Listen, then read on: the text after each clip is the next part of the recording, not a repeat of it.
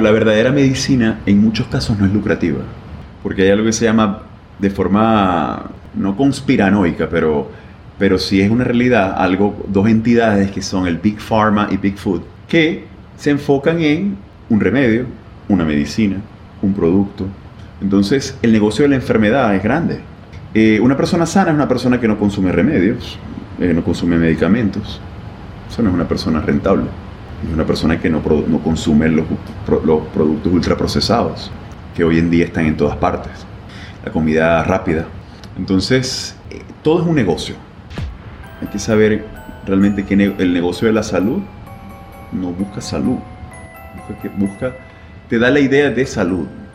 Te lo digo yo formando parte. Bueno, yo formo parte de algo que, ok, modifico cuerpos. Querido oyente, sea usted bienvenido al podcast de Carlos Bustos, un espacio donde se busca sacar a la luz diamantes llenos de sabiduría que están escondidos en la sociedad y que de una u otra forma le aportarán valor a su vida. Hay conversaciones que cuando son escuchadas cambian vidas. Esperamos que le saque el mayor de los provechos. Póngase cómodo y lo dejo con su anfitrión, Carlos Bustos.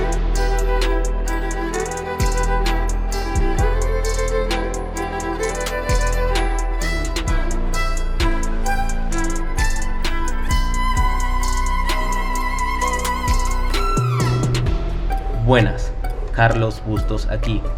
Esta entrevista fue grabada el día 22 de marzo del 2022 a las 2 y 21 pm en la ciudad de Maracaibo con el doctor Andrés Ocando. Cirujano plástico, artista, empresario, pozo, atleta. No conocía a Andrés anteriormente. Dicho eso, el simple hecho de que haya estado dispuesto a conversar conmigo, un completo extraño, y enfrentar mis preguntas de la forma que lo hizo, sin filtro, simplemente quiere decir que es una persona íntegra, valiente y en el camino de la verdad. Tocamos diversos temas como la dieta ideal, la importancia de los hábitos, su perspectiva de la vida y mucho más. Espero que lo disfruten tanto como yo la disfruté.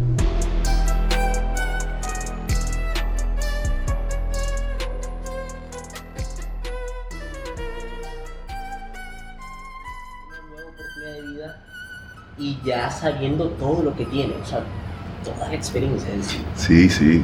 No, eh, bueno, ese es el momento que vivo ahorita. Súper. ¿Cómo te sientes? Estupendo. Bien, bien. De verdad que muy, muy esperanzado, muy, muy satisfecho con el tiempo presente. Bueno, con, con, con, con situaciones que, que, que, siempre se presentan, ¿no? pero así de reflexión, ya ahorita que toca, ¿no? Reflexionar y tal.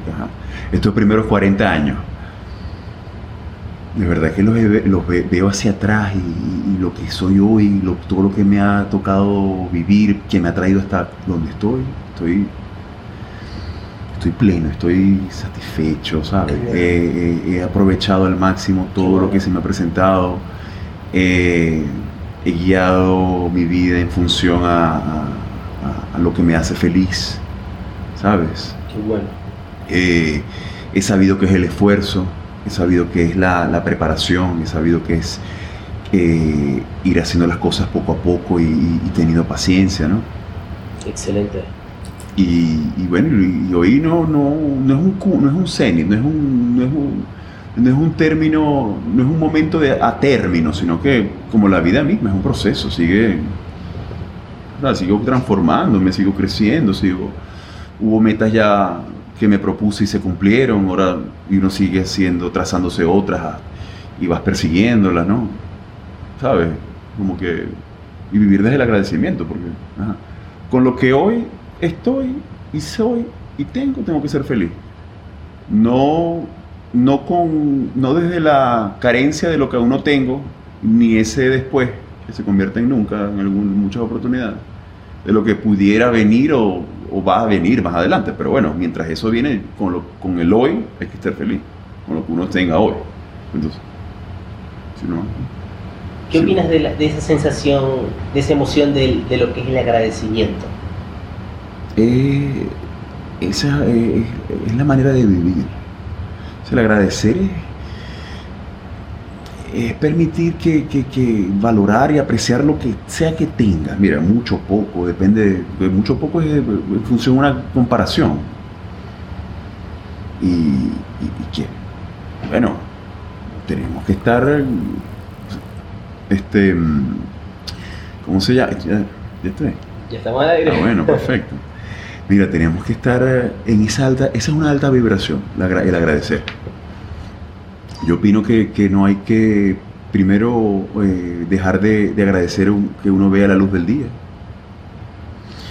Y bueno, es un capítulo de 24 horas con las de luz que existen para tu poder realizar tus sueños o ir paso a paso trazando ese camino a que tus sueños sean realidad.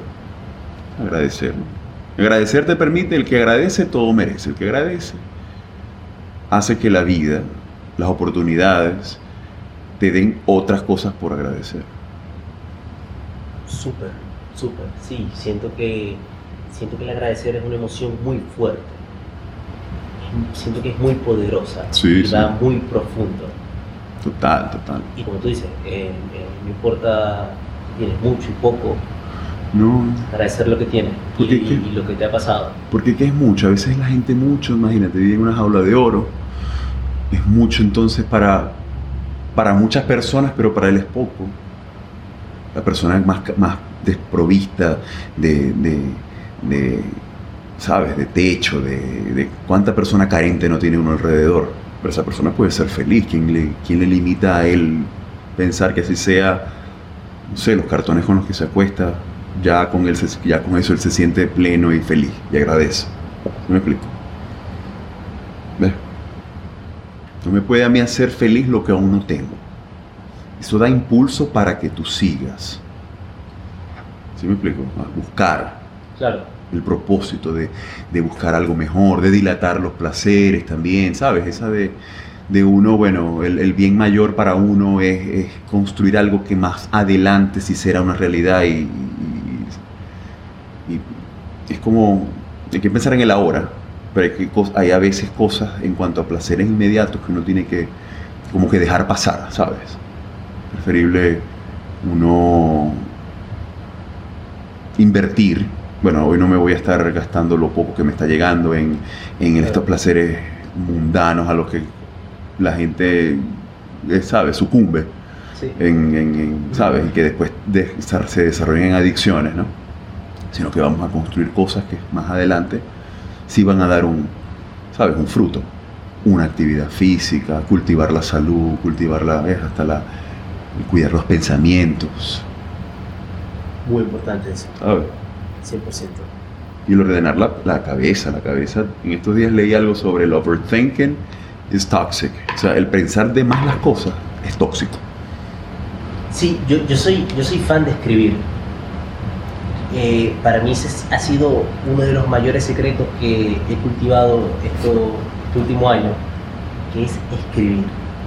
Tengo algo en la cabeza, lo escribo. Y de cierta forma, escribir es pensar. Cuando tú escribes... Pensar, en acción. Exactamente. Y lo pone y lo plasmas. Y de cierta forma también te puedes como que yo olvidar, sacar eso. Sí, no, no, no, no se lo dejas solamente a la mente, porque pudiera ya no venir más eso, o esa justa idea más adelante pueda venir, pero de otra manera. Sabes que la memoria a veces es un poco traicionera, a veces uno cree recordar cosas y lo que hace la mente es inventar en el, en el curso de la memoria, como la gente, como uno en el cerebro capta la información. Hay momentos, uno, tú no estás recordando el evento en sí, tú estás recordando cómo, lo, cómo guardaste ese evento, como una copia de una copia a lo largo del tiempo, ¿sabes?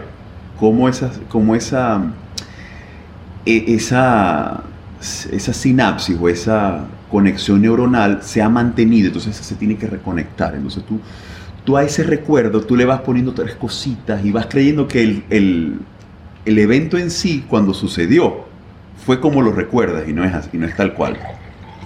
Por eso el registro en escrituras, en, en videos, en fotos, en todo lo que hoy existe para para captar, ¿no? Para, para registrar eh, vivencias, ¿no? Uno tiene que, que, Esos son recursos que uno tiene que aprovechar.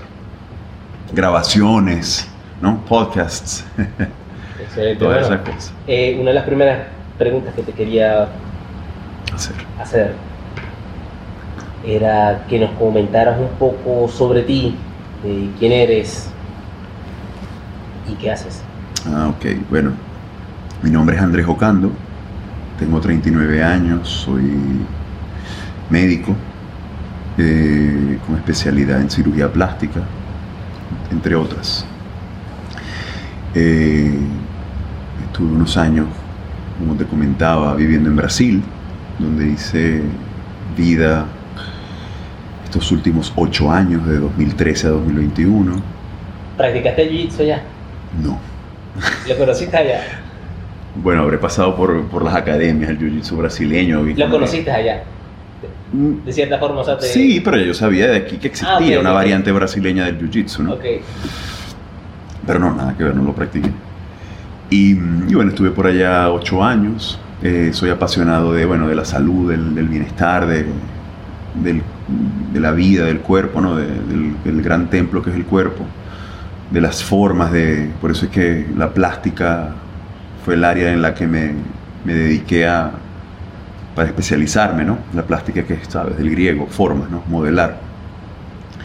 También soy artista plástico.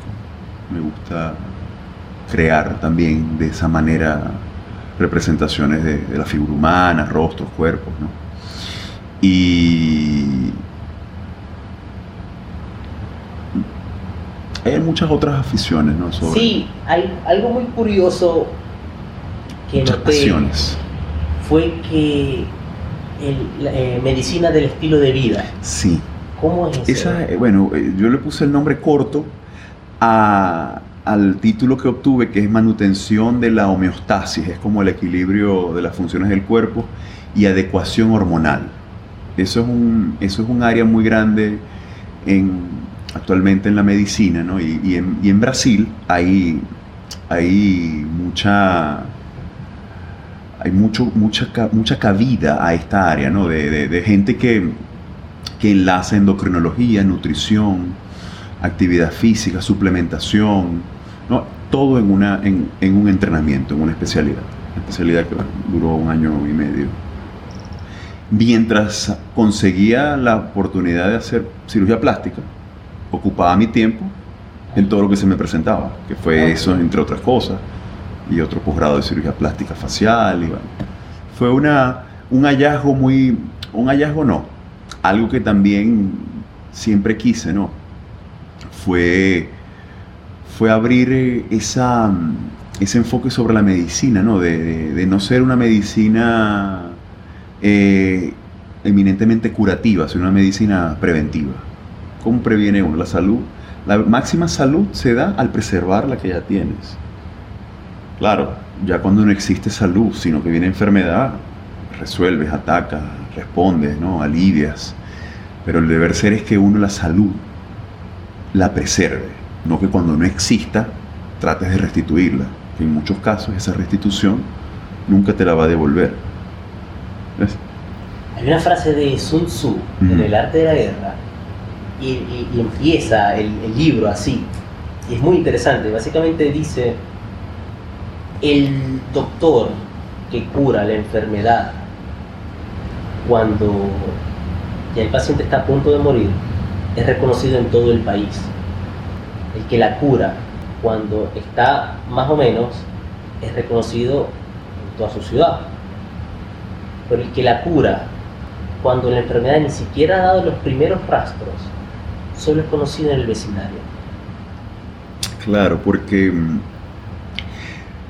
esas cosas inmediatas a veces en, esto del vasto mundo de la medicina, ¿no? Solo se ven que son grandes cuando se detiene el curso natural de una enfermedad. Haces una cirugía que realmente le salva la vida a la persona, ¿no? Y, bueno, se crean cambios drásticos, ¿no? Y, siempre con el propósito y con los resultados de mejor, ¿no? Con los pacientes. Nadie cree, todo el mundo cree estar exento de, de sufrir de alguna limitación, de alguna enfermedad, de, algún, de alguna dolencia. Entonces, la gente cuando no siente nada y no tiene nada, cree que nunca lo va a tener. Que como lleva la vida, puede seguir llevándola siempre. Es cuando entonces viene, ¿sabes? La, la, enfermedad en, que cae en conciencia a veces. Porque la cosa de los hábitos y el estilo de vida de la gente es muy fuerte. Y son, nosotros somos un, cúmulo de hábitos, ¿no? de todo lo que uno repetidamente hace, ¿no? los rituales. Entonces, es ahí donde uno tiene que, entender. Y la gente está dispuesta, como también otro grande de la medicina, ¿no? Eh, Hipócrates decía, tú tienes que preguntarle a las personas qué tan dispuestos a cambiar su, su vida están, ¿no? o dejar de hacer aquello que les condujo a estar enfermos. Porque, ok, no quiero ya tener lo que tengo, ¿no? Pero no estoy, no he caído en cuenta todavía de, dejar lo que me contribuyó, lo que me condujo a tener esta enfermedad. ¿Sí me explico? Un diabético dejar de comer carbohidratos, por ejemplo. ¿No? ¿Qué, tanto lo, ¿Qué tanto lo quieres? ¿Qué tanto? le, llaman How Bad You Want It. Eh, how Bad You Want It. Sí. Una pregunta muy fuerte. Sí, sí. Y, y, y, no muchas personas lo, quieren, en verdad, porque no lo hacen. No, no. Y es donde digo yo que, que hay que ir, eh, todo es una suma, ¿no? Todo es un, todo es un cuentagotas, ¿no? La, la, la, el agua no, no, rompe la piedra por, por, porque solo cayó un día en una lluvia, sino por un goteo constante que va, ¿sabes? Va permeando, ¿no? Y va quebrándolo. Y, es así con todo. Te comento este caso personal. Un amigo hace poco se operó el estómago. Cuando yo me siento con él a conversar, empezamos a conversar, él más o menos me cuenta sobre la operación, me dice, ya no tengo, ya no me está dando mucho apetito, la operación fue un éxito, gracias a Dios. Qué bueno. Se puso más flaco de cierta forma, él se veía bien y excelente, todo eso me gustaba. Pero cuando le pregunté sobre su alimentación, Andrés, me quedé impactado porque seguía comiendo lo mismo. Es más, le pregunté sobre las frutas y me dijo que no le gustaba, que él no come fruta. ¿Y qué come? Y es el, y es el, y, es el mismo, o sea, tiene el mismo, tiene el estómago más pequeño, pero come lo mismo de la vez pasada. Esa es la, la, lo que pasa es que esto, es, eso es un tema muy, muy interesante, una, una, esa, esa anécdota eh, es muy, muy buena que la hayas mencionado porque... No la quería mencionar, pero la verdad. No, pero bueno, las cosas por su nombre, ¿no? Los hábitos no lo, no son los fuertes, ¿no? Y, ahí es eso. Esta, este recurso que, que, que, bueno, que es muy salvador, es un, es un gran aliado para mucha gente, ¿no? De recuperar relativamente, en algunos casos y grandemente en otros, la salud, que es la, la cirugía bariátrica. ¿no? Ok, le hacen que disminuya el, peso, que baje el riesgo, eh, el riesgo de, bueno, de, cáncer, de hipertensión, de diabetes y, todas las enfermedades asociadas al, al síndrome metabólico. ¿no? Pierden peso, se estabilizan los, valores, de, los valores de laboratorio o los parámetros que se hayan medido. La gente se siente mucho mejor, cómo se ve, cómo se siente, cómo luce. Pero solo creen que es la única forma, es lo único que tienen que hacer. Hay muchas personas, que es eso, la fuerza del cambiar, cambiarse. Cambiarse al viaje interior no es todo el mundo el que lo hace. Y estas cosas yo compro, yo compro yo te pago a ti para que tú hagas por mí. Yo no quiero adelgazar, yo no quiero tomar medidas, yo te doy a ti ese poder para que tú lo hagas por mí. El mínimo esfuerzo. ¿No? Entonces, eh, yo he escuchado muchísimo, mucha gente, y lo he visto alrededor, tengo mucha gente alrededor que ha sido sometida a, a este tipo de cirugía, que no han cambiado ni una coma de su vida. Solo sin duda han visto una disminución del peso de las medidas, pero ellos son los mismos. Misma, mismas adicciones, misma hábito tabáquico, alcohólico, transgresiones dietéticas, poca calidad o muy, muy baja calidad en la, en la alimentación, ¿no? Y entonces, eventualmente vendrán otros problemas o una ganancia nueva, una reganancia de peso. Entonces, hace nuevamente el enfoque de ver que los problemas no fueron atacados oportunamente y debidamente desde el inicio como tenían que ser. ¿Qué opinas de ese tipo de cirugía? Ese tipo de cirugía es muy buena, de verdad, no, no, lo dejo de decir. Solo que, que, el tratamiento es de forma multidisciplinaria, ¿no? Es un tratamiento que, que exige que la persona se comprometa eh, consigo mismo, una persona que necesita un apoyo psicológico, ¿no? un, apoyo, un apoyo clínico, ¿no? un apoyo quirúrgico, eh, salva muchas vidas, rescata muchas vidas. ¿no? Y, es el, y es en muchas oportunidades el, el empujón o el sacudón de, de, esa nueva vida que la persona sí asume y, realmente sí cambia completamente. Una persona que quizás nunca hizo y después hizo ejercicio y después de haberse sometido, haber, haber pasado por lo que pasó. ¿no? una cachetada. Exacto, una cachetada, una sacudida. Bueno, esta es otra oportunidad. No vas a estar, ¿sabes? Eh, perdiendo el tiempo y, tienes que entender que, bueno, fue una cirugía, fue un, un rearreglo de tu vía digestiva. ¿Sabes? Porque son cirugías malabsortivas, son cirugías que te hacen no absorber adecuadamente los nutrientes. Entonces, por déficit calórico forzado es que pierdes peso. Exacto. Y luego, una vez que, que ya el cuento, digamos, ya hay un peso, hay un, exacto, el físico que quise, o, o, ahora ya, ya, tengo el físico que quise, pero ahora quiero aumentar, por ah, ejemplo. Bueno, entonces ahora es donde uno tiene, mire, yo le digo a las personas, tú tienes que meter lo mejor que puedas a tu cuerpo luego de haber, haberte sometido a, estas, a, este, a estos procedimientos. Tú tienes que meterle oro a tu cuerpo. Tú tienes que meterle la joya de la nutrición a tu cuerpo luego de esto. Y, también las capacidades del sistema digestivo van mermando, indistintamente de tú haber sido sometido a una cirugía bariátrica. Cada vez uno tiene que optimizar más la vida que le queda. Y, y ojalá que nos quede mucha vida, ¿no? Cada vez se van acumulando más los ayeres y los mañanas se van acortando. Algo que te quería preguntar, ¿cuál es ese oro que te refieres? ¿Cuál crees que es la dieta que la, la persona puede llevar mejor?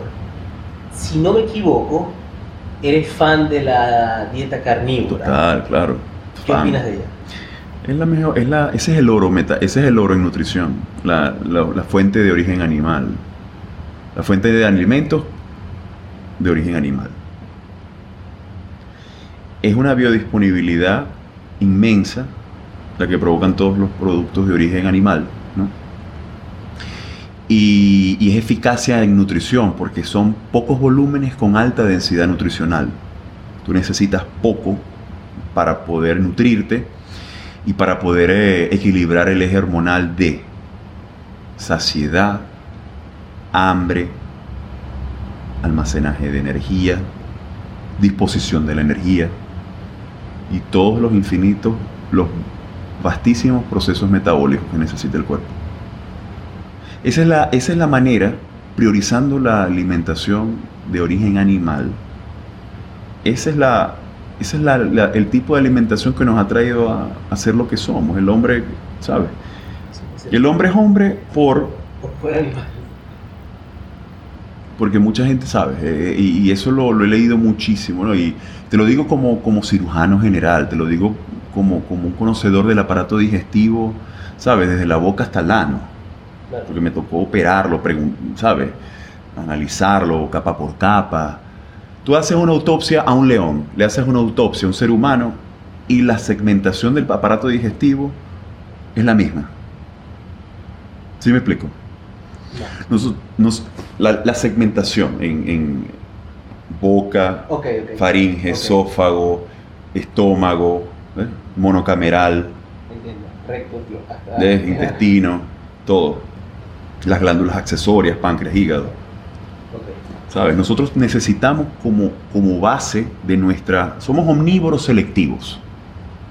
Entonces necesitamos que nuestra fuente primaria de alimentación sea la de que nos proveen los animales. la proteína animal. La proteína animal, la grasa animal. Sí, eh, bueno, que últimamente yo también he estado leyendo sobre, sobre el tema y llegué a una, bueno, leyendo, básicamente la conclusión que él da es que las plantas son seres vivos. Sí son. Como nosotros y como los animales. ¿Qué buscan las plantas? Preservarse. También sobrevivir. O sea, ellas, ellas nacen, crecen, se reproducen y mueren y en el, mi- mientras tanto sobreviven. Pero tienen un gran detalle que están plantadas. No tienen, tienen raíces. ¿no? Exacto. Entonces no tienen un mecanismo de defensa. Y tienen que sobrevivir. Pero sí lo tienen. Ahí voy a eso. Entonces, ¿cómo la planta corre de cierta forma o cómo se defiende? Y se defiende a través de toxinas. Exactamente. Y crea estas toxinas para que los otros animales no las coman. Claro. A diferencia del animal, el animal sí tiene patas y sí puede correr. Y ese es un mecanismo de exacto. defensa. Tú vences al animal, la garra. La garra, el diente, el ala y las piernas y ya la comida está servida. Esas son... su- Bueno, y el veneno cuando sean, si son animales venenosos, pero... ¿Sí me explico? Tú le vences al animal esas, esos mecanismos de defensa para él y ya la comida está servida. ¿Cuál es la defensa de las plantas? La defensa química. Las toxinas que crean. Fíjate que los agrotóxicos, y no lo estoy diciendo yo ahorita en esta oportunidad, pero es así. La mayor parte de los agrotóxicos no son creados por el hombre, son propiamente de, las de las plantas. ¿No? Eh, ¿Qué ha venido a suceder? Eh, las plantas sí sienten también. Un grano es, es, un- es una planta por nacer o por procrearse. El Una grano. bebé, Una una bebé. semilla. ¿Y cómo se defiende esa vida para poder, para poder preservar ese material genético? Con defensa química.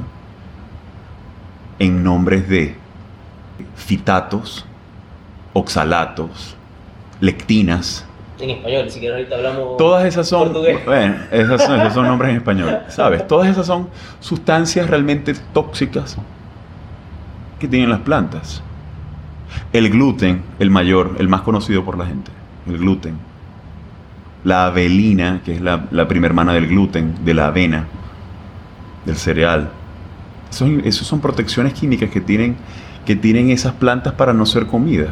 Oh, ahora, ¿cuál es el resultado de, de, de eso, de esas toxinas? O sea, de repente, ¿qué, te- qué sientes tú en el cuerpo? Bueno, gases, irritación de la mucosa intestinal, trastornos inflamatorios.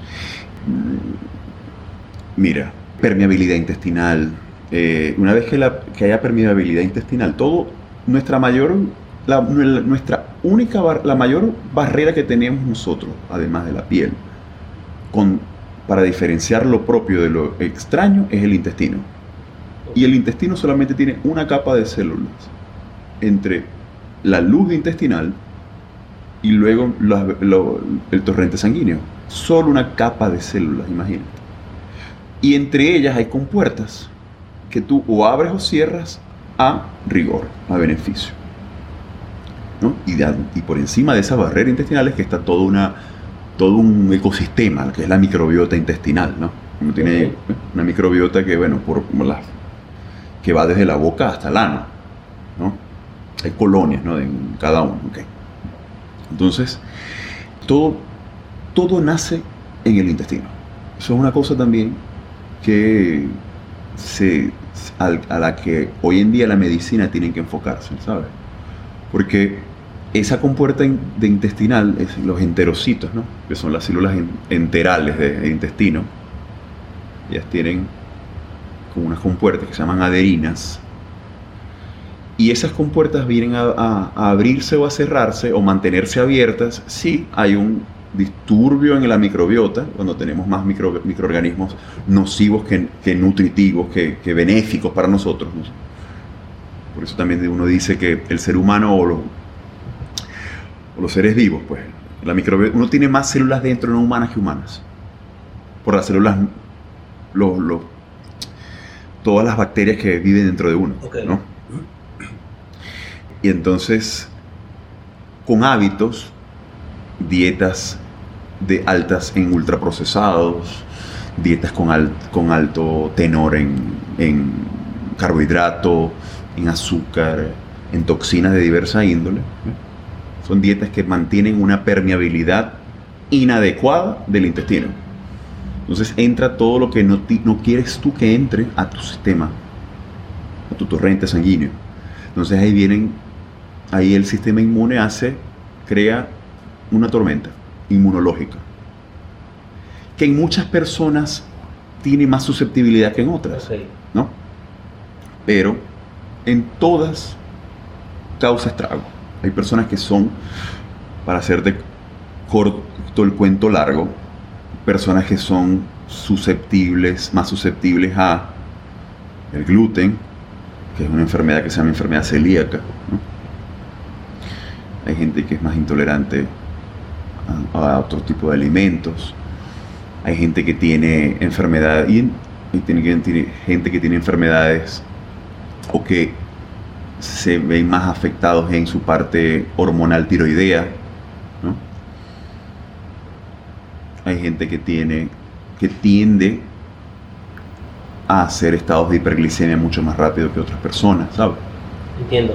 Hay personas que de cierta forma llevan su vida y su dieta de una forma, digamos, normal.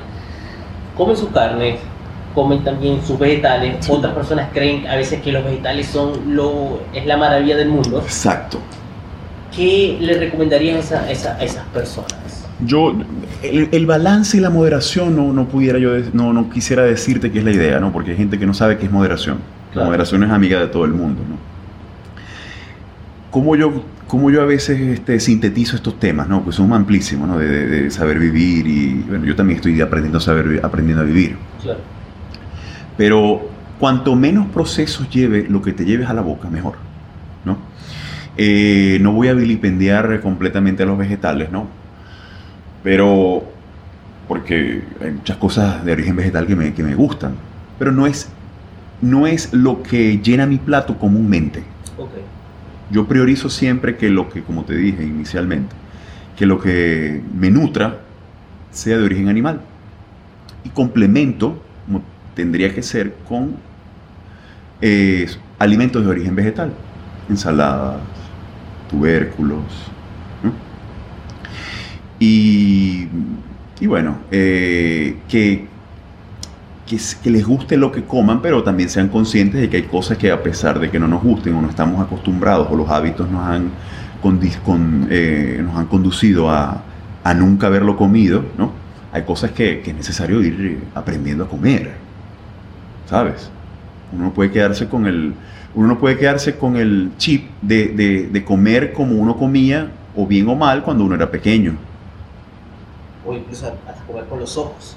También. Se, se ve muchísimo también. Sí, es que, el- es que la, la comida, eh, con la comida hay, hay emocionalidades, hay, hay afectos, hay cosas, hay- es un mundo, ¿no? La- es como es un placer, eh, como, como está con el mecanismo de, del placer, de la, de la, de la compensación, ¿sabes? La, la gente, y sobre todo lo dulce, lo dulce tiene que ver mucho con, con, esa, con ese premio que uno da, con eso alrededor que uno tiene, que es que cualquier momento hay, hay, es momento para un dulce, después de, una, después de, un, después de, de un almuerzo un dulce, eh, una conmemoración un dulce, Sí. fiesta de niño, Aquí, po- aquí un dulce. Aquí podemos hablar horas del azúcar. Exacto. y me Entonces, encantaría tocar el Sí, tema del azúcar. de- sí, por eso. De lo que piensas, pero para mí el azúcar es una adicción. total, total. Entonces, mu- mucho de lo que nos, nos es nocivo está entrelazado con nuestros hábitos. ¿Sabes? Claro, como hablabas al principio. Y, y por eso es que vemos, hey, 8 de cada 10 personas hoy sufre de sobrepeso. ¿Tú ¿Puedes creer eso? Hoy la gente está muriendo más por sobrepeso que por falta de hambre. Ah, total. Y eso es un tipo de desnutrición, estás mal nutrido. Sí, el sobrepeso y, y cali- baja- es que hay ba- muy baja calidad en la, en la comida que la gente consume, o si es que, se, si es que merece ser llamado comida eso, ¿no? Exactamente.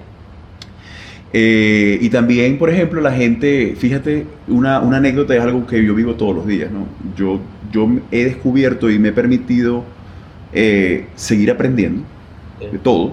Yo estoy en el modo aprendiz activo, activado, ¿no? Eh, sé lo que sé, pero sé que aún falta por saber. Entonces, en hábitos, ¿no? En, yo ser ejemplo desde, desde lo que yo mismo hago por mi vida, ¿no? Eh, yo he, he adquirido el gusto y conscientemente lo he hecho del comer vísceras. No era de los que comía, a pesar de que, bueno, a mi mamá le gusta el hígado y, le gusta cocido a su manera, pero quizás fue la manera como ella lo cocinaba que a mí no me gustaba. No es un sabor de grato para muchos, ¿no? Porque tampoco, también es ese el hábito que de mucha gente hoy no saber, nunca haber consumido vísceras, ¿no? Y estudiar y saber y, y mira, para uno tener resultados diferentes tiene que hacer completamente cosas completamente diferentes. No 100%. puedes tropezar con la piedra mil veces, la misma, esperar resultados distintos. Ok. Entonces, bueno, yo, yo, he, yo he, he añadido a mi, a mi alimentación las vísceras. De hecho, hoy comí, yo todos los días como hígado crudo. Hígado. Sí, ¿Lo comes crudo? sí. Yo me voy a, lo- yo, yo he desbloqueado niveles nutricionales. Qué bueno, no, qué bueno. No, si vieras que yo, yo también comparto lo mismo. Yo Me encanta. Me encanta. Y me gusta. me gusta. A mí, a mí el cocinado yo intenté, lo que pasa es que o, o no le he hallado el punto y yo dije, bueno, la practicidad, porque esa es otra cosa, después de, de haberse dispuesto al animal para lo que fuere, ahí está, el hígado, listo, sabiendo la- los orígenes, ¿sabes? La higiene de tal, de, Claro. la manipulación de, de- del animal, se refrigera y listo, se pica en cuadritos y, Ahora, y lo, listo. lo, lo consumes después de congelado. Yo lo cons... Sí, O, no, no. o- o fresco totalmente. Bueno, fresco, porque no. Sí, transporte, no es que no se dispone aquí. El matadero no está aquí en- a, dos cuadras de mi casa. puede ser lo mejor del Se mundo, congela. cazarlo Sí, claro. Y, y comerlo de una vez. Total, total. Y, pero, claro, se congela y se descongela. Eh, Esto, este que me comí en la casa, de esta última vez, ha sido descongelado, pero sabroso, rico. Con un toque de sal. Súper que nada. Ah, sí. Nada. Y aquí estamos. Y la gente, bueno, tú sabes, es que eso, ese tipo de cosas yo las comparto y hasta para generar provocación en la gente, ¿sabes? Para, para generar emociones. Dios, qué asco. Bueno, aquí estamos, aquí seguimos, no me ha, no ha pasado nada. Esa es la fuente máxima de nutrición, de es el mejor 100%. suplemento que pueda Bueno, existir. tanto así que personas que comieron eso es porque estamos aquí nosotros tú y yo hablando. Total, claro. O sea, ese es nuestro, eh, esa es la razón. Esa es la joya de la nutrición. Mira, lo que pasa es que nosotros hemos, teni- hemos tenido tanta desconexión con nuestro ser, con, nuestra, con nuestro rol en este mundo, en esta tierra, ¿no? Que entonces la gente no sabe del el por qué estamos aquí. ¿Por qué somos el Homo sapiens? Porque fuimos, fuimos el, el- el- el ser más exitoso y el, el que ha dominado toda esta tierra. Nuestro cerebro optimización en cuanto a un cerebro con sus capas de neuronas, su parte frontal, su corteza, ¿no? Que nos ha permitido dominar to- todo nuestro alrededor y ir más allá. Y una optimización. Exacto. Y una. pronto Marte. Exacto. Y una. Y una adecuación de nuestro, de nuestro aparato digestivo. Fíjate que nos- nuestros cuerpos son, en relación a nuestro cerebro, los que son menos cuerpo, más cerebro. ¿Sí me explico? O sea, nuestro cráneo, Ok. nuestro cráneo y nuestra cabeza, en relación al cuerpo, es el que tiene más masa encefálica que cuerpo. Imagínate un elefante. Un elefante, imagínate un elefante a proporción de su cuerpo con su cerebro tendría que tener como tres veces más, más cerebro. Ok, entiendo. ¿Sí me explico? Sí. Ok, ya. Pero nuestro torso, la, pa- la- la- la parte donde están todos los órganos que disponen de todos esos nutrientes que necesitamos, se ha compactado. Entiendo. ¿Sí me explico? El 20% de, de las energías de, de, de la comida que consumimos Va directamente al cerebro. al cerebro. Total. La rata o rate o la tasa metabólica de nuestro cerebro es muy alta. Para. Entonces fíjate, una optimización, uno- unos abdómenes o un, sistema digestivo óptimo, ves como lo dije, el estómago eh, monocameral, ¿no? ácido, para descomponer los nutrientes en aminoácidos, traciglicéridos, ¿no? Y un aparato y una, un sistema, una parte intestinal, ¿no? un intestino de altamente absortivo Seguimos. con lo que se necesita para poder tenerlo dentro. Porque pues, esa, esa veces, esas son teorías evolutivas muy, muy, muy, muy constatables, ¿sabes? Esas son cosas que son, es la, es la realidad. Mucha gente con, con estas de, de, ponerse emocional y, venático, ¿no? Con lo vegetal y, y con, con, la fuente vegetal, mira, tú no puedes, por algo no, por algo no, no, no nos mantuvimos siendo primates, gorilas. Porque tú podrás, ok, comparar fuerza, disposición de un gorila, ¿no? Y, ninguno de los dos aquí se, puede caer a golpes con un gorila, nos mata. Pero, ¿dónde está el, la, diferenciación? En la inteligencia. Pero es que él come, pero es que él come, es que él come hojas, bueno, pero es que él come todo, todo su tiempo lo pasa comiendo, digiriendo. ¿Sabes? Esas barrigas o esos abdómenes son lo que son por, por, por necesitan unos, una parte, ¿sabes? Un ciego, una parte inicial del, intestino grueso, realmente grande para hacer la, mira, un reservorio de fermentación. Porque las plantas y los alimentos de origen animal son los que realmente se fermentan, son los que se pudren dentro de uno.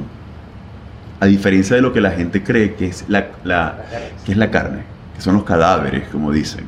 ¿Sí me explico? No, esos son los alimentos que menos residuos dan loco y me, y me encanta eh, que, que nos hayamos ido por eso porque es algo que me llama mucho. Ah, no, a mí también, a mí.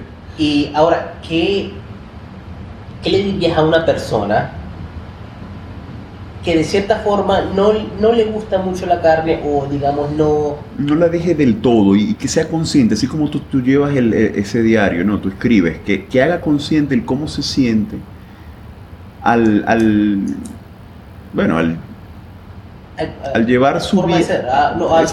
¿Cómo se siente en su cuerpo? Exacto, que, que, se, que haga consciente cómo se siente, cómo, que, cuál es su disposición, su energía, eh, al, al, comer estos, estos, estos alimentos y al no comerlos. ¿no?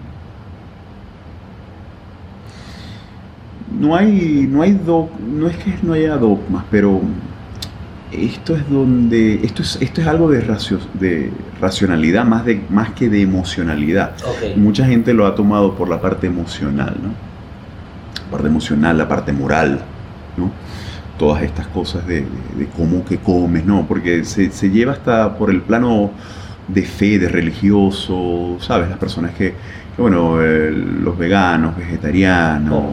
la cosa moral con la y la relación con la crueldad animal hay, hay, hay conceptos que no están bien organizados. Sí. Entonces, mucha gente en, en una de, de, querer eh, combatir la crueldad animal, entonces se, se hace, se autoflagela, ¿no? Ojo, yo estoy en contra de yo también. la pero eso, pero como carne. No, total, yo también. Incluso, yo no he casado, no he tenido la oportunidad, pero conozco a gente que sí lo ha hecho. Y lo que ellos hacen es una especie de ritual al momento de cazar el animal. Y me dicen que es algo hermoso. Claro. un ritual y es, o sea, el tú ver la vida que acabas de matar, pero la respetas. Es que claro, la vida vive de la vida. Para que la vida necesita de la muerte. Son, son, eh, son las leyes más... Mira, eso, esas son las leyes más más eh, pétreas que pueden existir en esta vida, en este mundo, ¿sabes? Indisolubles, indiscutibles. La vida necesita de la vida. Entonces no, hay como creer que, uno va a dejar, uno va a conducir eh, por otro camino a, la vida que ha tenido milenios en, ser lo que hoy es. ¿Ves? La gente cree que, que existe vida desde que nació. No, existe vida desde hace muchísimo. ¿Ves? Yo no puedo decir que solamente hay vida desde, por un lado, pues, desde hace 40 años, ¿no? Eh, antes de también existía. André, cambiando de tema. Cambiemos. Eres cirujano plástico. Sí, soy cirujano plástico. Tu foco, rostro y cuerpo. Sí. Vivimos en un mundo de pantallas donde, de cierta forma, nos gusta ponernos filtros para mejorar nuestra apariencia en el mundo virtual.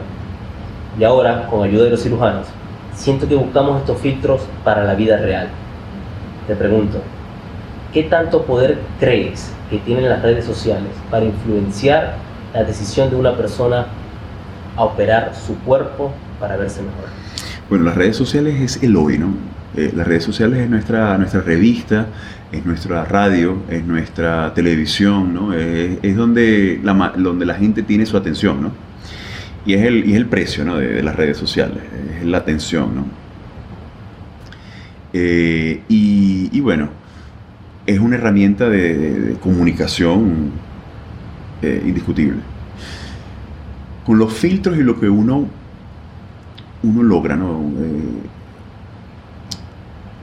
lo, esa transformación viene, viene con un análisis muy, muy psicológico, ¿no? muy de, esa autoimagen que, la persona tiene, ¿no? de, conocer a la persona y que, cómo se ve a sí misma. Te digo con la cosa de, ser también artista plástico, ¿no? de saber de formas, de, tener eh, eh, esa, ese olfato y esa delicadeza de ofrecer naturalidad ante todo, ¿no?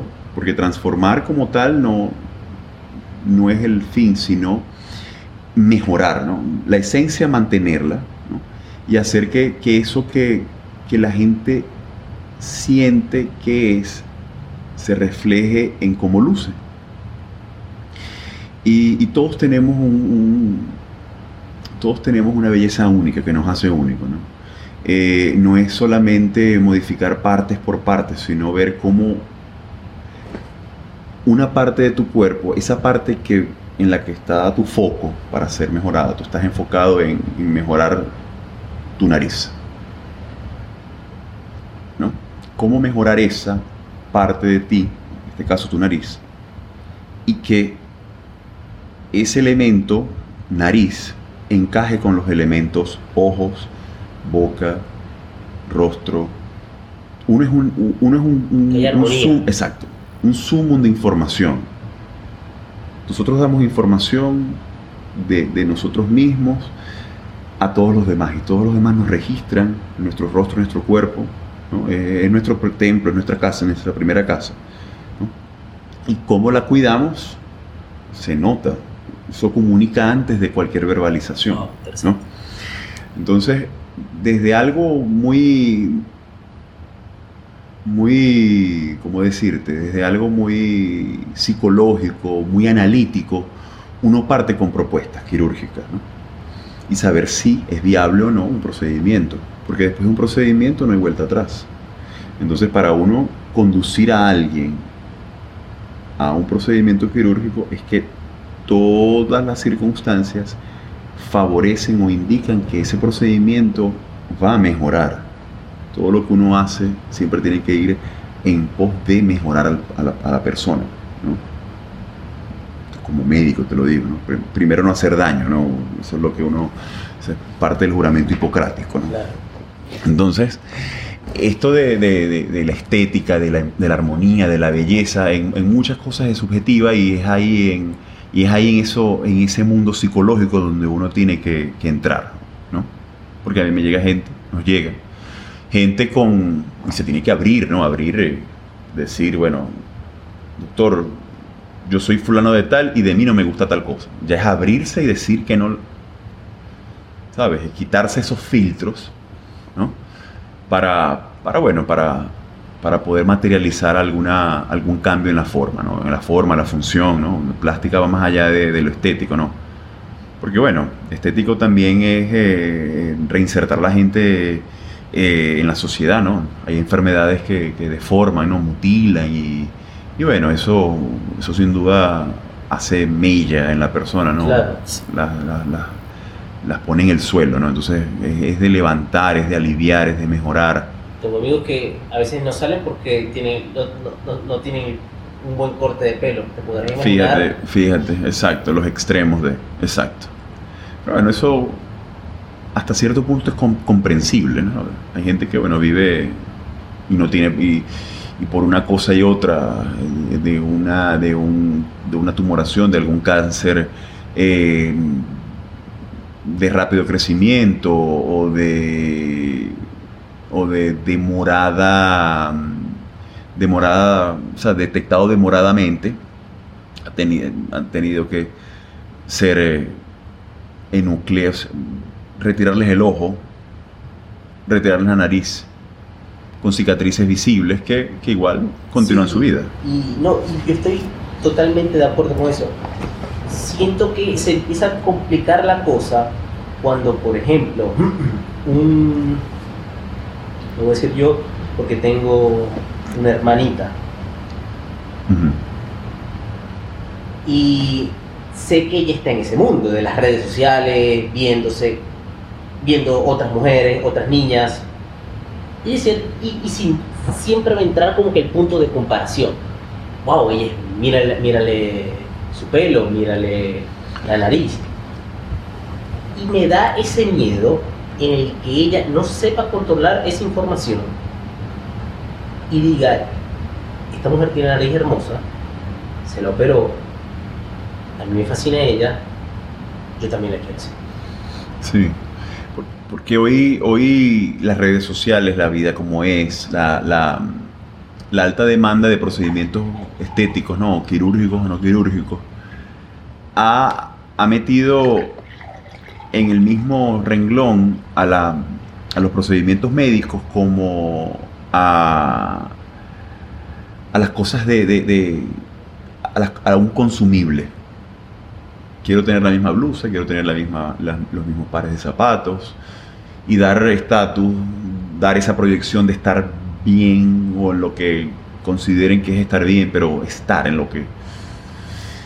Sí, hay que, hay que, hay que hablar. Eso, eso que tú estás diciendo es muy, muy interesante porque hay, hay en, edades tempranas, ¿no? En adolescencia, cuando se está terminando de fortalecer la personalidad, la identidad de la persona, eh, en qué tipo de tribus estamos, ¿no? Porque nosotros somos personas, seres tribales, Entonces, bueno, gente que, que, se ve de cierta manera susceptible y sujeta a la gente que, con la que estamos, ¿no?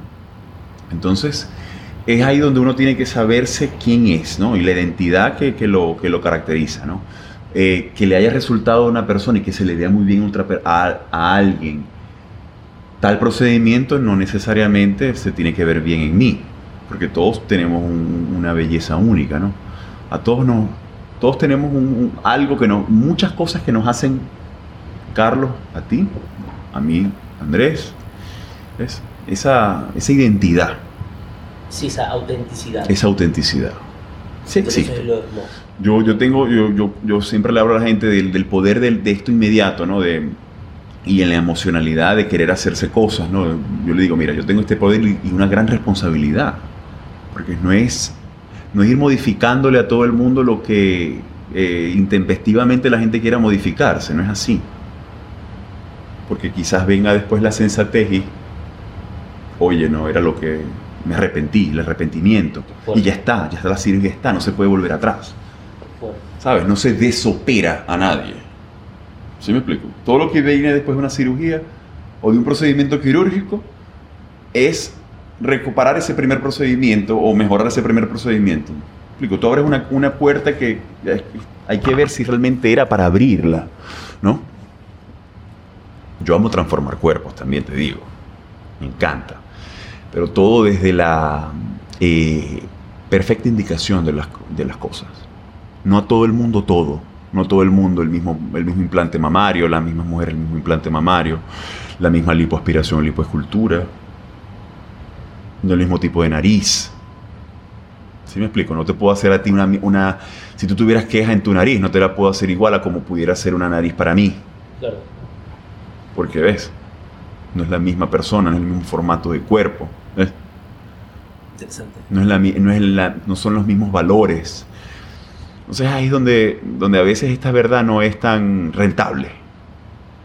Porque a mí más me gusta la persona que entiende estas cosas y quizás no me cierre una cirugía cuando se sienta conmigo, pero después sí se da cuenta de saber que lo que yo dije era cierto.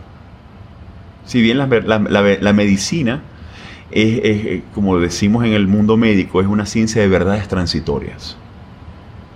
O sea, hoy puede ser algo en cuanto a procedimiento, mañana se deja, es, otra, es otra técnica, ¿no? otra casuística. Pero, pero estas cosas siempre hay que hablarlas así, ¿no? No sé por dónde. Sí, no, súper. Eh, es más, comentando a eso último, yo siento que últimamente algunos doctores o la medicina en sí, como tú dices, simplemente lo saben todo. También siento que ponen un techo en la medicina, limitan el potencial del cuerpo humano. Por ejemplo, te dicen que X no es posible, que se tiene que hacer de esta única manera, o incluso que las medicinas son esto es que te va a curar y las comidas no tanto. ¿Cómo se lucha contra esa forma de pensar? como, tú decías, que de cierta forma se cambia. sí, son verdades transitorias. Sí, uno. Ahora, pero esto, esto muchos doctores no lo. No, no lo yo, no soy el, yo no soy el detentor de la, de la verdad. Pero claro, mi carrera y mi, mi, trayecto hasta ahora me dan una, una autoridad indiscutible frente a mucha gente. No que yo esté por encima de ellos, pero sí me da una solidez en hablar de este tipo de cosas porque es mi día a día, es mi, formación, ¿no? Eh, y, bueno, tengo, tengo ese, ese poder, pero no, como te digo, yo estoy en modo, todos debemos estar en modo, siempre querer saber más en modo aprendiz. Y en modo constatar o confirmar esa verdad que, que, uno domina, ¿no? Esa información que uno domina, ¿no? Recibir eh, quejas, críticas, otras alternativas, ¿no? No creer que, hay un solo camino para las cosas, ¿no? Entonces es cuando uno, uno domina el ego, sobre todo el ego, ¿no? De, y esta, esta carrera tiende a, a, inflar, ¿no? De forma desmedida el ego y nos bloquea, ¿no? Saber escuchar mucho más de lo que uno puede hablar, ¿no? Uno saber que tiene cosas que hablar, uno saberse que sabe, pero permitirse escuchar y saber que también los demás saben, reconocer que los demás saben, ¿no? Hay, hay muchas cosas que sí, que, que, los médicos nos, nos bloqueamos ¿no? en, recibir. No me voy, a, no me voy a, separar de ello. Pero... Sí, y también siento que la industria de la medicina ha ha tomado y quiere cada vez más fuerza y de cierta forma va reprimiendo estas cosas que son... Que disienten, exacto, sí. Pero... siento que también un médico a respetar es esa persona que en verdad se da cuenta de eso y opta por en verdad la explico, la verdadera medicina en muchos casos no es lucrativa. Wow. Porque hay algo que se llama de forma, eh, ¿cómo decirte? No conspiranoica, pero, pero sí es una realidad, algo, dos entidades que son el Big Pharma y Big Food, ¿no? que se enfocan en un remedio, una medicina, un producto. Entonces, el negocio de la enfermedad es grande. Eh, una persona sana es una persona que no consume remedios, eh, no consume medicamentos. Eso no es una persona rentable. ¿Sabes? Eh, una persona que no use hipoglicemiantes, una persona que no use antihipertensivos, no es una persona rentable para la, empresa que, produce eso. Es una persona que no, no consume los, los, productos ultraprocesados.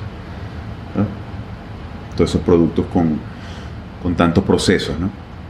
Eh, que hoy en día están en todas partes. La comida rápida, fast food. Entonces, eh, todo es un negocio. Hay que saber realmente que el negocio de la salud no busca salud.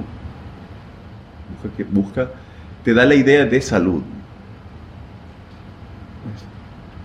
te lo digo yo formando parte. Bueno, yo formo parte de algo que, ok, modifico cuerpos. Pero.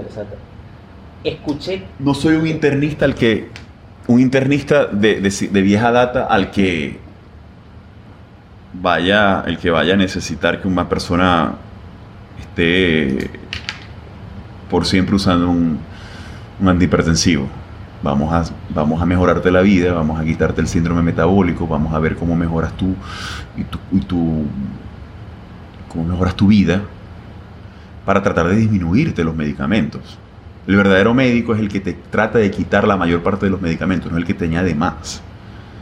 Porque tú estás hallando la causa y por lo tanto la causa de las enfermedades la estás disminuyendo. ¿Sabes? La verdadera, medicina es esa, la que te hace quitar o disminuir los medicamentos, no la que te los añade. wow, Toma más, toma más, toma más. Tienes problemas de acidez, tómate un, un- una- un inhibidor de la bomba de protones o un prazol, o sea, meprazol, es un meprazol. Tienes ansiedad, tómate una floxetina, venlafaxina, depresión, un inhibidor de la recaptación de serotonina. ¿Sí me explico? No que esas cosas no sirvan, necesitamos que existan sin duda alguna, pero no para todo el mundo y no por siempre, para todo el mundo. ¿qué opinas del alcohol Del alcohol, y el azúcar? el azúcar. Bueno, yo este año cumplo cuatro años de, no, no- de haber parado completamente de tomar bebida alcohólica. Wow. El Cuatro 30 de años. abril, sí. Cuatro años. 30 de abril del 2018. Felicidades. Fue un día a la vez, como dicen. Un día a la vez. Wow. Y hoy cuatro años. ¿Cómo ha sido el proceso? ¿Y qué te motivó a hacerlo? me motivó a hacerlo un, un estar un saber que después de ese momento inmediato de placer venía una consecuencia que era un malestar, una resaca o ratón, eh, un- una disminución del ánimo, caía en depresión, disminuía la valía del no poder, eh, no voy a salir de esta, cómo hago, y bueno, y el hábito de la gente alrededor, porque también es eso de, de los, de los entornos tóxicos. ¿no? 100%. Y esas cosas, bueno, de, de- de- de darle ese poder. eh, ¿Cómo fue? Haciendo consciente que uno le da poder a eso. Al alcohol, al cigarro, a las drogas, a lo que te cause adicción, tú le das poder. ¿Cómo se lo das creyendo que si no existe, entonces no hay disfrute, no hay entretenimiento? ¿Cómo voy a estar yo en un, lugar donde hay alcohol y yo no voy a beber? Yo no voy a disfrutar igual. Se disfruta plenitud. No hay renuncias. Aunque claro, la vida está hecha de renuncias. Pero hay otras muchísimas cosas que, que obtuve. Dejé de, dejé de, pero crecí y obtuve muchísimas otras cosas. Poder sobre mí, poder sobre mis decisiones, eh, una energía, un- un disponer del día desde, la, desde su inicio y no desde cuando me levantaba en un fin de semana, en esa esfera social, porque también, ajá, como compaginaba lo médico con lo... Bueno, no tenía nada que hacer o no tenía grandes compr- compromisos médicos eh, un fin de semana y bueno, bebía desde el sábado, desde el viernes. Y ya el sábado en la mañana, bueno, la mañana me la pasaba de... Y a veces no era solamente la mañana, era todo el día, que entonces tú estabas mal y, y recuperándote. Esa es otra, que conforme pasa el tiempo, el- el aguante es menos y el dolor es más. ¿En qué sentido? Del el ratón, la resaca, Ah, ok, el dolor ok. de cabeza. Sabes, tus procesos mentales no los haces al, al tope al otro día. Tú quieres estar dormido todo el día, comiendo comida chatarra. Entonces, ¿hasta cuándo eso? Y, y no era solo de, de grandes cantidades de alcohol, por lo tanto, iba a esperar la resaca Claro. más fea que existiera, no. Sino que también uno o dos. Yo decía, si uno o dos me tomo, es preferible no tomar nada. Y un fin de semana que siguió, mm, no inventé nada o no fui, no hice propicio el tomar. de pasar, pasó un mes, pasó, pasa, y pasaron las pruebas de fuego, que son eventos, conmemoraciones, Tentaciones tentaciones, y no, y pasa, pasa, el, prim- el primero el gurú tiene que evitar, el primero, y va pasando, y ese evento va a pasar, La- el día siguiente va a venir, entonces a uno no le queda al día siguiente la impronta siempre fea de malestar de la noche anterior. Tú pudieras estar cansado, trasnochado, porque también el estar despierto Claro. sin haber tomado te destruye, te jode. Imagínate añadirle una, un- un- una toxina. Imagínate añadirle alcohol. Y aparte, tú te despersonalizas. Tú llegas a un momento que tú no registras, tú, tú quedas sujeto a, a tus instintos, tú no tienes, tú no tienes procesos mentales de, de alto nivel. Tú quedas en modo automático y eso no es, es- eso es, eso es eso es peligroso para ti y para la gente que está alrededor de ti. Y es súper raro. Entonces También. queda sujeto a que, que hiciste, que dijiste, que, ¿sabes? Y eso, que eso, eso, ahí es donde también empieza el alimento de, de la minusvalía, de no puedo, no hallo cómo, ¿sí me explico? ¿Cómo salgo de esto? No hallo, no sé cómo se sale de esto. A muchas personas que sucumben, ¿no? Y eso son, ¿sabes? Las características del alcoholismo. Está, está buenísimo eso. Ahora, ¿cómo haces? Total que hoy son cuatro años, increíble pero, Wow, cier- pero bueno. cierto. Ahora- Pasaron fines de año, navidades, vacaciones, graduaciones, momentos importantes, bodas, todo. y se disfruta igual. La plenitud y la sobriedad ante todo.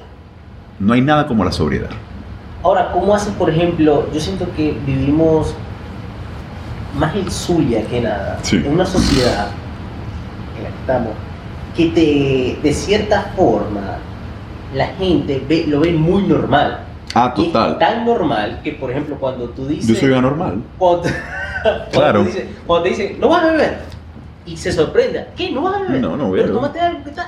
No, y, y la madurez de la. Mira, el, el- el tiempo te hace, te hace fuerte para no sentirte presionado. Ya a mí hoy nadie me dice qué hacer si yo no lo quiero hacer. No hay cabida. No hay cabida a la presión. No hay cabida que la tribu me influya. No hay. Porque primero que en lo cierto estoy yo. Así de forma, ¿sabes? Tajante te lo digo. No hay. Yo, en el, el que está en lo cierto, eh, soy yo.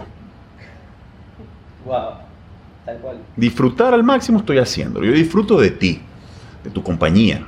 No me vengas tú a mí, que claro, la gente se corta, se, se inhibe de, porque es la cosa del alcohol, de todos, en ¿sabes? Disfrutar como si yo estoy disfrutando, tú no estás disfrutando, entonces no tenemos cosas que en común. Sí tenemos, yo disfruto de tu... Yo tampoco soy de las personas, ¿sabes? El policía, el, el, el- el- si tú quieres beber, bebe, pero yo no estoy bebiendo y yo estoy igual disfruto, ¿no? no yo no te voy a ti a, a decir que no lo hagas, pero no, no me digas a mí que lo haga, Claro. ¿sabes? Y ya yo viví todo eso, ya yo, ya yo vi todo eso, ya yo sé cuál es el, ya yo sé que viene el otro día, yo sé. Aparte con la implicancia, la implicancia financiera que viene, toda una gastadera, ¿sabes? Sí, bien invertido. ¿Me explico? ¿Qué? Entonces, ¿a dónde está? El único disfrute no existe. Hay, hay más disfrute que, que- que el, que, el, que el pegársela, ¿sabes? De todo el día, todos los días, o, hallar diversión solamente en eventos donde hay alcohol. No existe. Y aparte, a mí no me calza porque yo soy profesional en salud. No me calza, ya no me calza, ya no, ya no va conmigo, con mi, con mi hoy, no va. Exactamente. Hay dos cositas. Una, que el, el- el alcohol es placer a corto plazo y destrucción. A largo plazo, claro, destrucción a todo nivel. Mira, relaciones, familias, economías, empresas, Personal. todo, todo, todo, todo, todo. Y lo otro interesante que dijiste, que mencionaste, fue que. Ah, como te comentaba, el. Ajá. que es muy interesante eso, como decía, el alcohol es placer a corto plazo y destrucción a largo plazo. Y lo otro es esa decisión que tú tomaste como persona y tú decir, este ya no quiero ser yo, o este, este no soy yo, o este no es la persona que yo quiero reflejar. Y yo siento que esa identidad es la semilla de, de quién quiere ser. Sí, de la éxito, transformación digámoslo así. total. el tú decir, ok, ya yo no quiero ser esta persona. No. Y uno se, se vuelve adicto al sentirse bien. Tú te vuelves adicto al, al estar fresco. Tú te vuelves adicto hasta, el, hasta tu propia percepción de tú no calcularme a mí mi edad, ¿no? A, a eso, pues, y todo va encajando como, una, como un juego de Tetris. Todas las piezas van encajando. Todo comunica, todo conversa. Eh, yo no pudiera hoy decir si yo no hubiese sido profesional en salud, si hubiese tenido esta manera de, de ser o, de vivir, pero, pero, pero a mí con, con mi oficio me va de maravilla porque me planto desde la autoridad que da la coherencia, ¿no? Ser coherente con, con lo que yo pregono para poder eh, influenciar ¿no? a la gente, ¿sabes? ¿Cómo dices tú algo para que otro haga si tú mismo eso no lo haces por ti? Doctor, ¿cómo usted me va a decir a mí que vive una vida sana si yo lo estoy viendo usted y no usted hace todo menos eso? ¿Sabes? La congruencia es algo que- que- que es necesario tener, la coherencia. ¿Sabes? Entonces, si yo trato de descubrir o de hacer de mi vida una vida plena, en, ¿por qué? Por, por hábitos de constructivos, no destructivos, por, por tratar de vivir mejor, por preservarme, por cuidarme. Entonces, ya ahí hay medio camino ganado para poder hablar y comunicar y, y educar a las personas que, que también quieren hacer lo mismo, ¿no? Claro. ¿Sabes? Siente que tiene una responsabilidad. Sí, total. Y la- me gusta tener esa responsabilidad. Me gusta. Estoy preparado para eso. Bueno. ¿sabes? Eh, está esa, está la herramienta de, de- todas estas herramientas de, de- de saber vivir y de, y de- y de preservar la salud, ¿no? Que, que- que- que me encanta disponer. Eh, y nada, el alcohol para mí, el alcohol fue una gran, un, un- fue, una- fue un, un gran aleccionador, ¿no?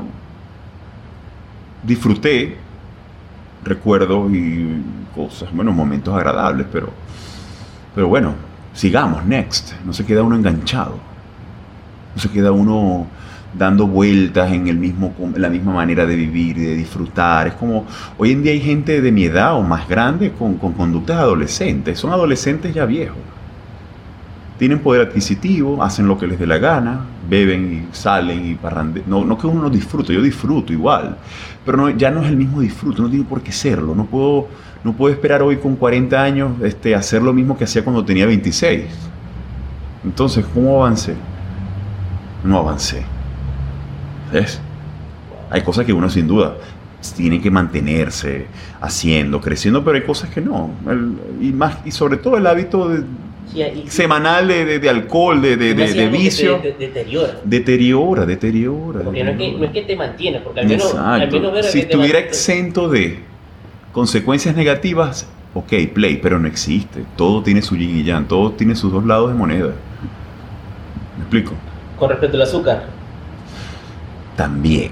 Yo el azúcar enemigo, es un enemigo. es un que- enemigo, que atacando, villano. Que estás atacando, lo, lo, lo lleva. Yo tiene- yo, yo puedo decirte que yo soy un, si pudiera hablarte de porcentaje, yo, yo, yo, yo- mi vida yo la llevo un 90%, 90% con, con, bueno, con, con una alimentación adecuada y bueno, un 10 de, de cositas de azúcar. ¿Cuáles son esas trampas? Bueno, eh, ¿qué me gusta? El cheesecake, galletas. Pero claro, en estas, en estas alterna- alternativas keto, ¿no? Cetogénicas que existen, uno se entretiene un poco, pero hasta ahí, ¿no? Por por ejemplo, en mi caso, yo soy fan del helado. Yo también. Pero el- hay helados, que hay helados cetogénicos.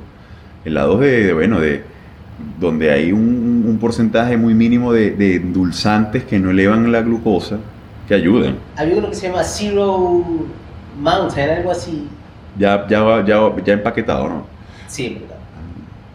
¿Cuál, cuál, cuál es el que tú dices? Hay uno, que hay uno en Estados Unidos que se llama Enlight, Enlightened, Enlight, pero eh, no, yo, yo los hago, yo- es buscar la receta y hacerla con Ah, máquina de hacer Eh, helado. Te voy a decir la mejor que yo.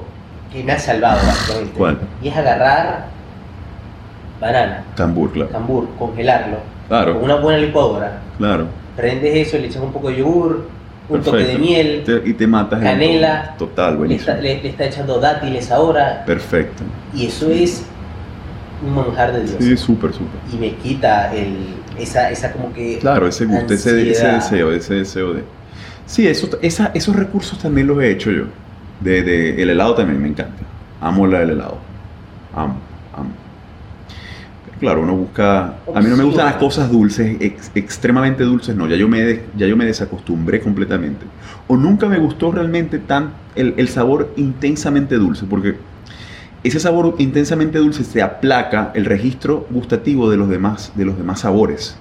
Entonces uno se, se, se, se envicia hasta en eso. ¿no?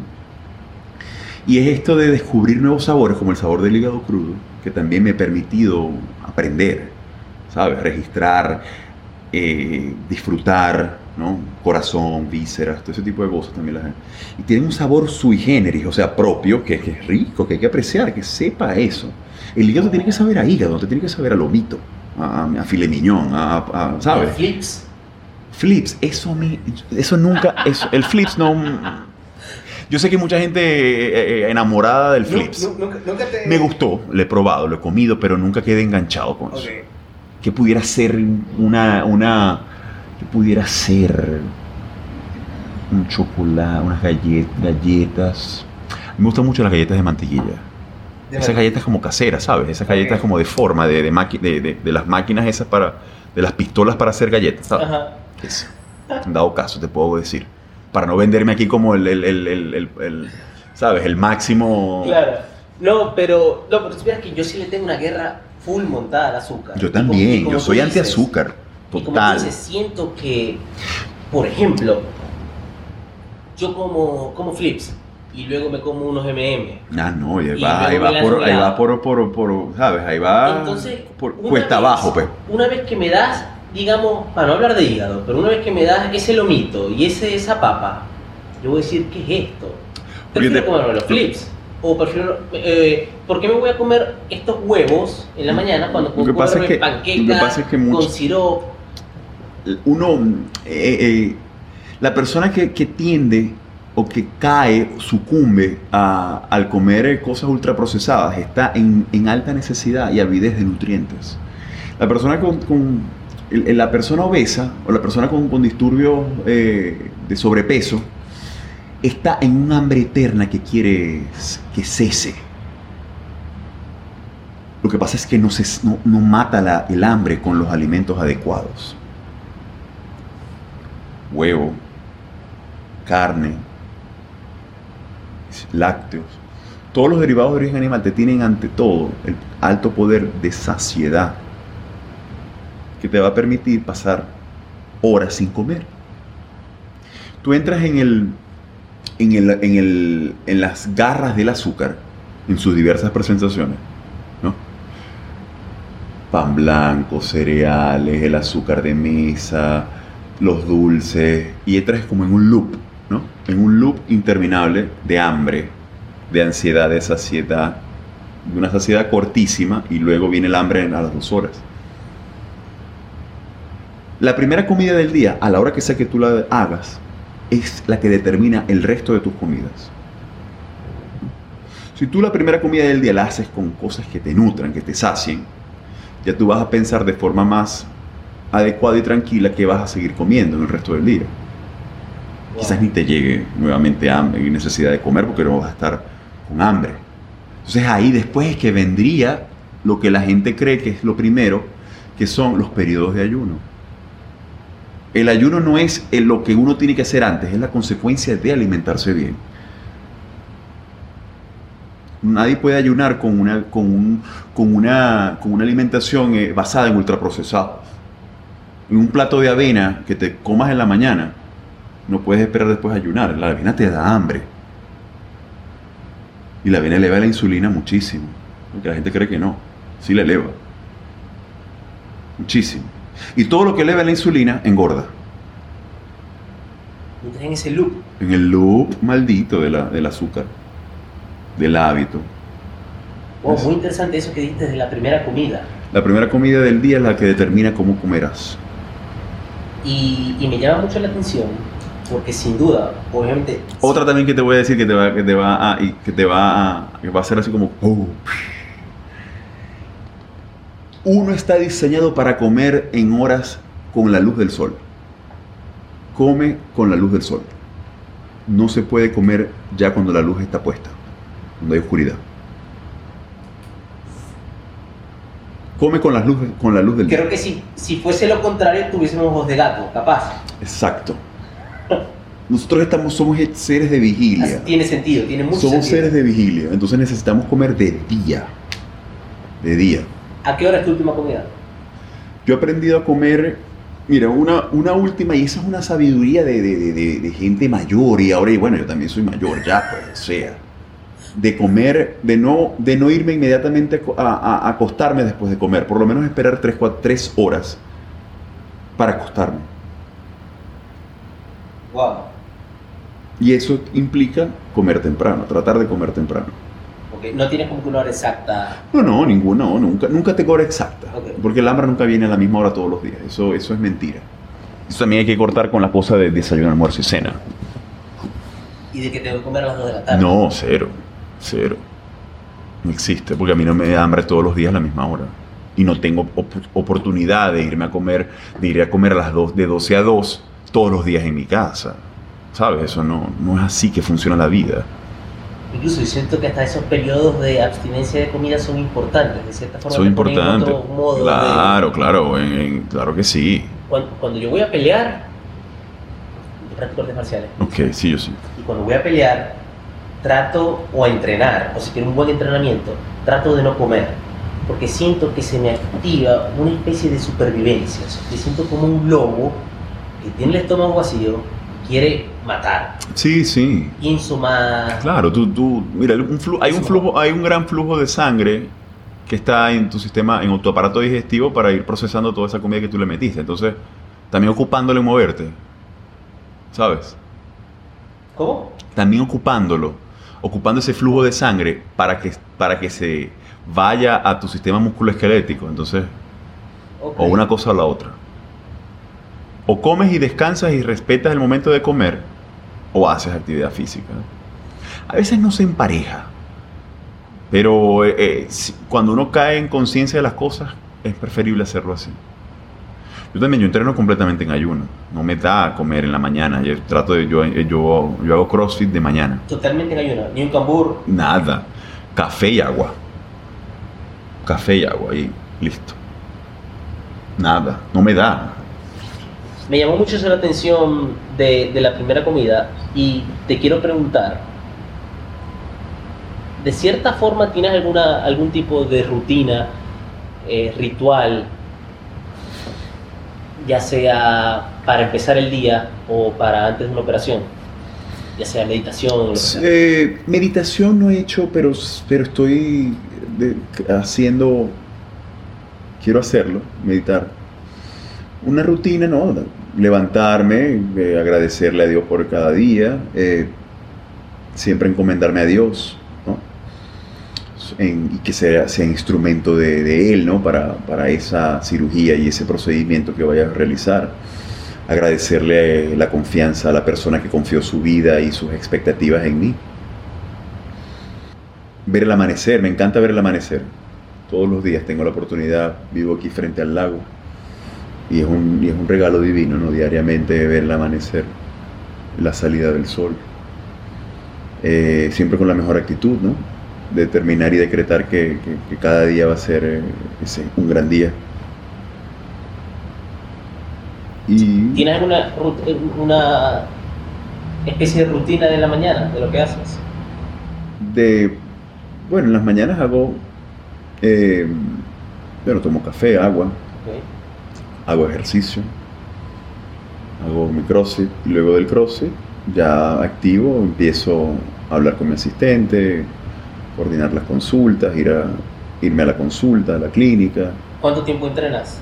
una hora Ok. una hora y bueno siempre digo que para mejorar y necesito mejorar quiero mejorar necesito darle un poco más de tiempo un poco más de esa hora sabes porque Aunque yo creo que una hora está. sí una hora está perfecto una ¿Te hora es mejor que nada bien? me Sí, siento bien perfecto, me siento bien claro. súper bien tenía hoy 12 días que, no iba a hacer ejercicio. Me hacía, pero falta como no tenías idea. ¿Cómo te, senti- cómo te sentiste? Bien, feliz. Y dándole tampoco bien, pues no, Claro. no me exigí tanto.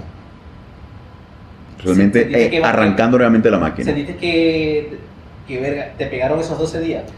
Pegaron, pegó, pero no tanto. La cosa es no volver a que no suceda constantemente, dejar 12 días. ¿eh?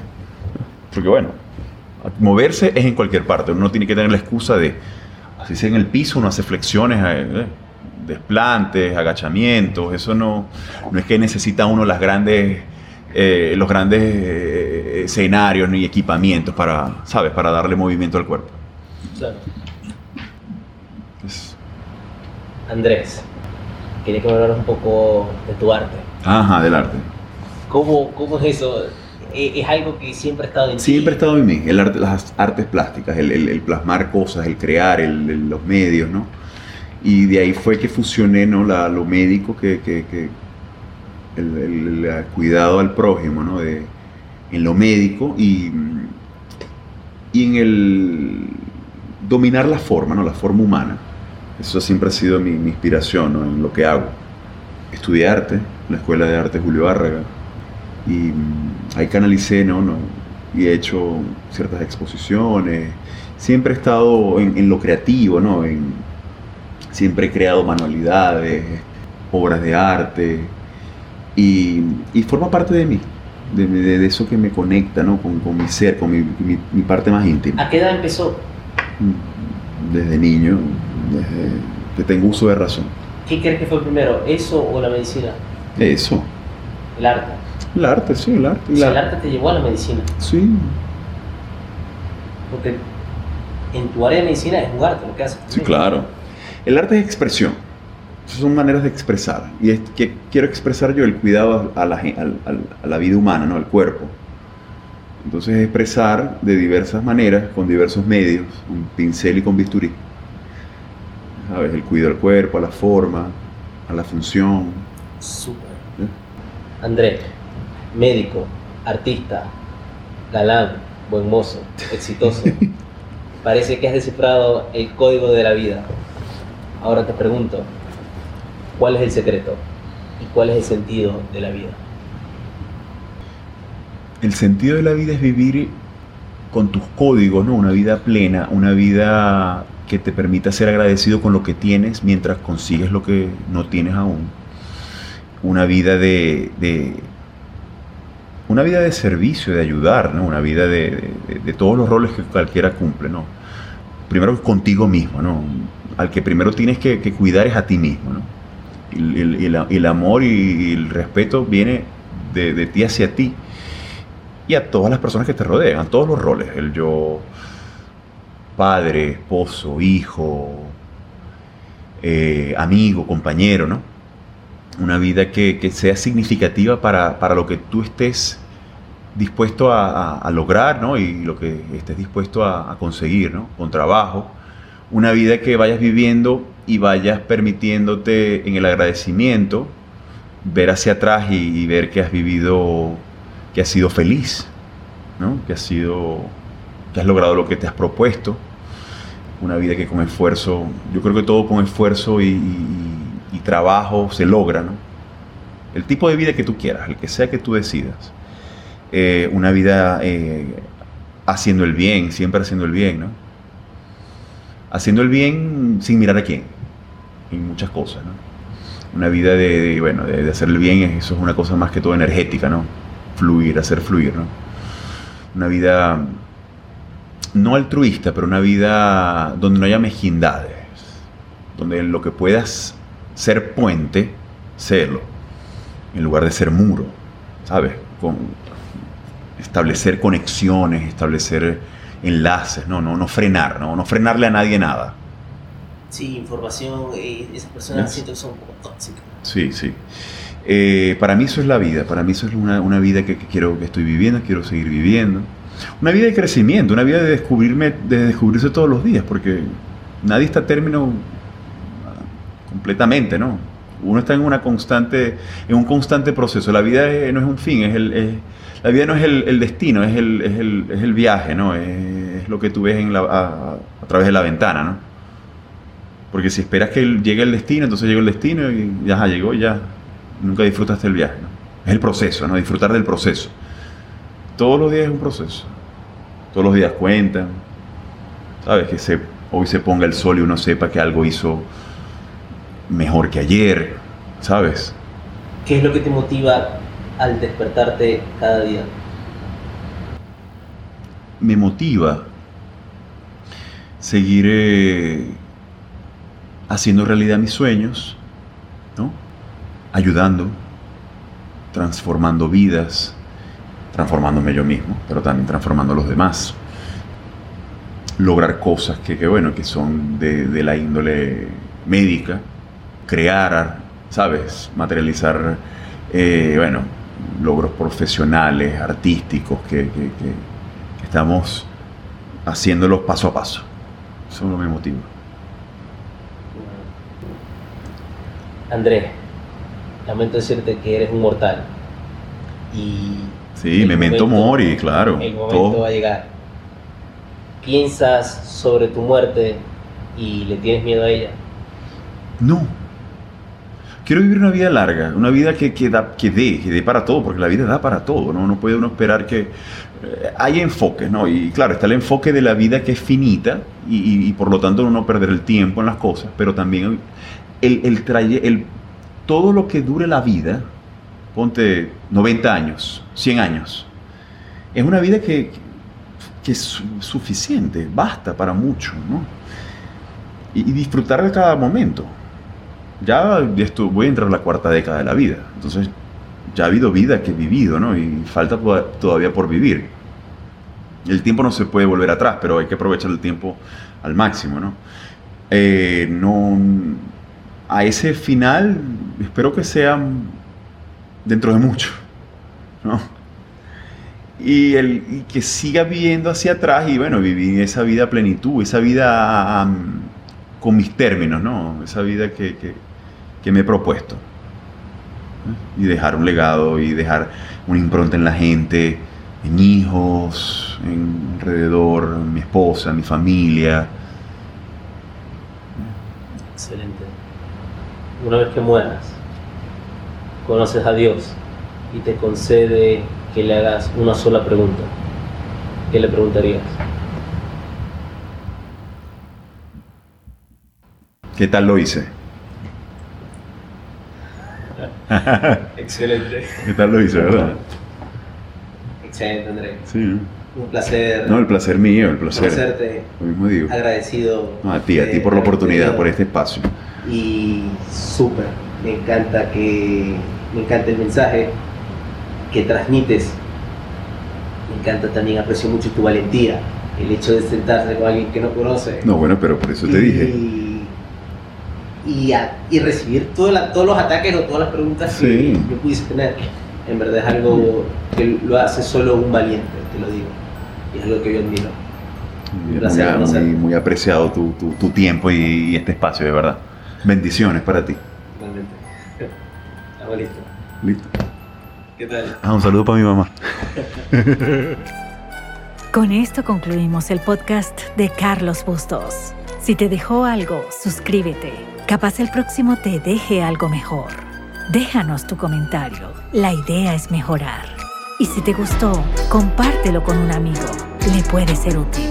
También puedes apoyar este podcast y más de su contenido en Patreon. Simplemente busca Carlos Bustos en Patreon. Sin más que decir, gracias por escucharnos. Feliz vida, Oz.